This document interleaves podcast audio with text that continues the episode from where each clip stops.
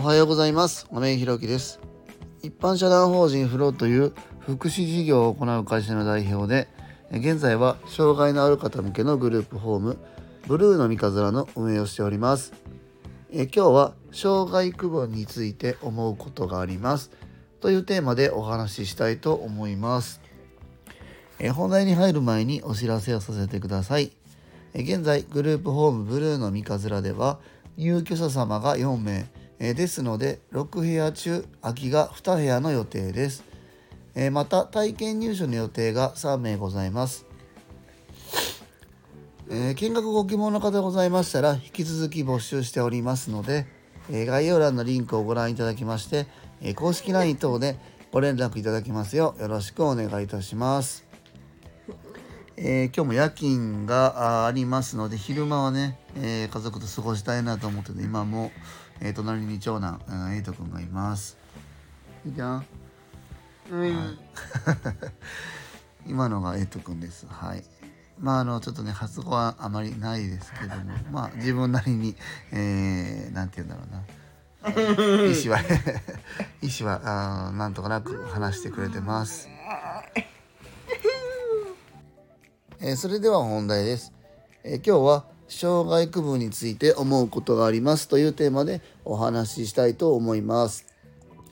まあ、あの僕たちがやっている、えー、障害のある方向けのグループホーム、まあ、以外にも、えー、障害のある方にね関わる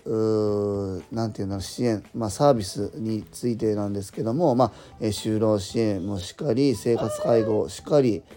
えー、また移動支援等々もあるんですけども障害区分っていうのに、えー、合わせて、えー、事業所に入る、報酬、まあ、国行政からいただける報酬っていうのが、まあ、変わってくるわけなんです。えーと、もしかしたら障害区分っていうのをご存じない方がいらっしゃるかもわからないんで、え簡単に説明しますと、えー、その利用者さん当事者の方にはですね、えー、まあ、できるできないことを、まあ、えー、いろんな項目をね確認しながら、え、その項目に合わせて項目あの障害区分を1から6っていうのにまああ区分分けるわけなんですよね。別に人を分けてるわけではないんですけども、うん、で、えー、区分1が、まあ、障害が軽いとされてて、えー、障害区分6っていうのが、まあ、障害が重いというふうにされてる。何をもって軽いか重いかっていうのは、まあ、あるんです。まあなんとなくそういうふうに決まってましてですね。えーと、障害の区分が軽い方と重い方だったらもちろん、えー、障害区分重い方の方が手厚くもちろん支援していかないといけないというのはまあなんとなくイメージつくと思うんですけども、えー、手厚く障害に対して支援することで行政から入る報酬っていうのもまあえー、多くいただけるわけですよね。手厚くするということは、え時間もかかるし人数もかかるし、えー、まあ、例えばうちだったらグループホーム6人住むことになりますけども障害区分を見る方にかける時間の割合っていうのも、まあ、当然多くなりますよね。うんでえー、その方に対して、まあ、支援するとそれに対する報酬っていうのがいただける、まあ、これで僕たちの、えー、事業が成り立っているんですけどもえっ、とまあ区分っていうのがあってですねもちろん5 432と下に行けば行くほど区分数字の下に行けば行くほど障害が軽くなるんですけども、まあ、例えばあ障害区分が3の人が、まあ、うちのグループホームに入居されたと、まあ、しますよね。で僕たちはできる限りその方のできることできないことを把握しながらできないことをまあ、できるようにするというか、まあ、得意なことに持っていけるようにアプローチしていくっていうのはまあ当然そうなると思うんですよね。でも、えそれができないことが一つずつできるようになっていくと。でまたその区分っていうのを判定する時期っていうのが、まあ、当然まあ定期的に来るんですけども、まあ、できることが増えれば区分っていうのが下がるわけです。うん、で、えーと、区分3から次にっていうふうになればご本人様的にはすごくまあ、できることが増えてよかったね今後生活していく上で困ることっていうのが減ったよねっていうことにはもちろんなると僕たちはそれはすごく嬉しいことなんですけども、まあ、一方でですねえ区分3から2になると僕たちがかける時間の割合というのはすごくまあ減るのは減るんですけども同時に報酬も減るわけですよね。うんえー、利用者さんに一生懸命すればするほど、まあ、その人が改善するのは確かに嬉しいことなんですけども一生懸命すればするほど自分たちに入ってくる報酬が減るっていうことなんですよね。これってね仕組み的にうんどうなんだろうなっていうふうに思ってますもしかしたら僕がまだ知らないだけでそこのアプローチに対していただける報酬っていうのはもしかしたらあるかもわかんないんですけどこれ結構苦しいなっていうふうにうん改めて思ってますね。まあ、だからといってねなんか僕まあ他でもまあ聞くんですけども区分が下がらないようにまああの何て言うんだろうな今の現状を維持するっていうような、え支援っていうのもまああったりはするのかなとは思うんですよね。あの何て言うんだろうな僕たちも報酬ありきで仕事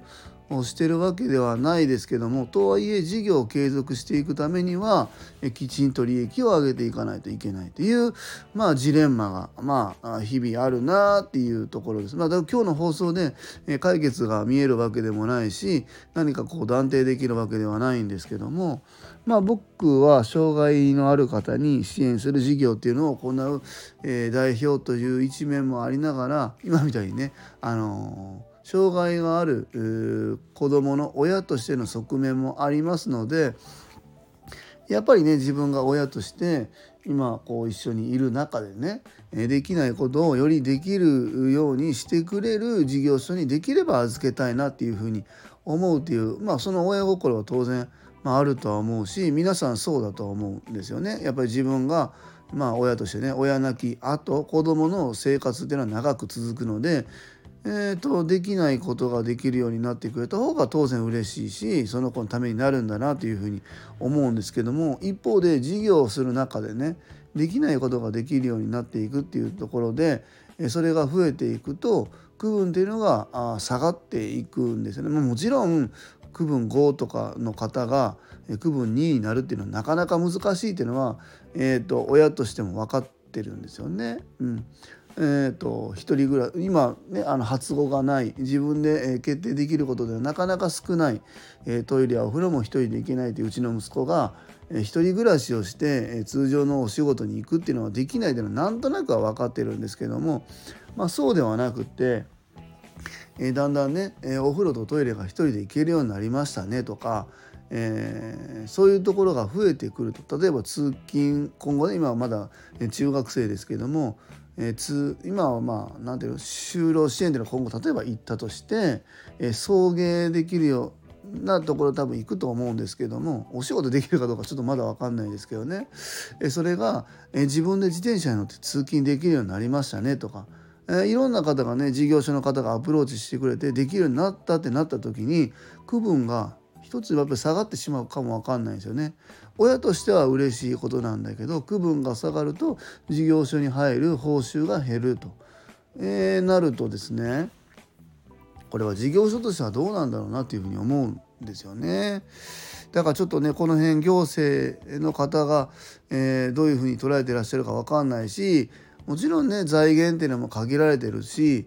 えー、まあ、区分が下がれば、まあ、手厚くする必要が少し減るので、えー、報酬が減るっていうのは理解はできるんですけどももともとの区分から下がっていった経緯っていうのを考慮してですね報酬の方を出していただけたらなみたいなこともちょっと事業所側としては思っておりますね。まあうんここは本当解決しない問題なので僕たちが、えー、事業所側としてね、えー、もっともっと声を上げていかないといけないところなんだなというふうに思いますし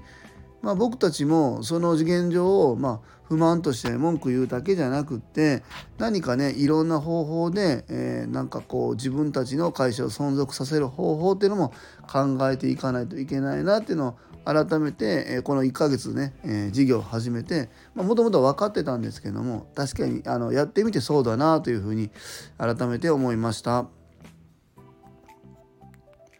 えー、今日は障害区分について思うことがありますというテーマでお話しさせていただきました。えー、一般社団法人フローでは障害のある方向けのグループホームブルーの三日面を和歌山市の三日面というところで、えー、3月から入居を開始いたします。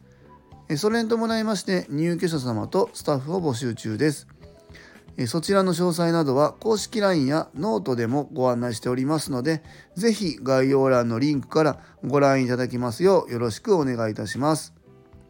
最後までお聴きくださりありがとうございます。次回の放送もよろしくお願いいたします。今日も素敵な一日をお過ごしください。一般社団法人フローの亀井宏樹でした。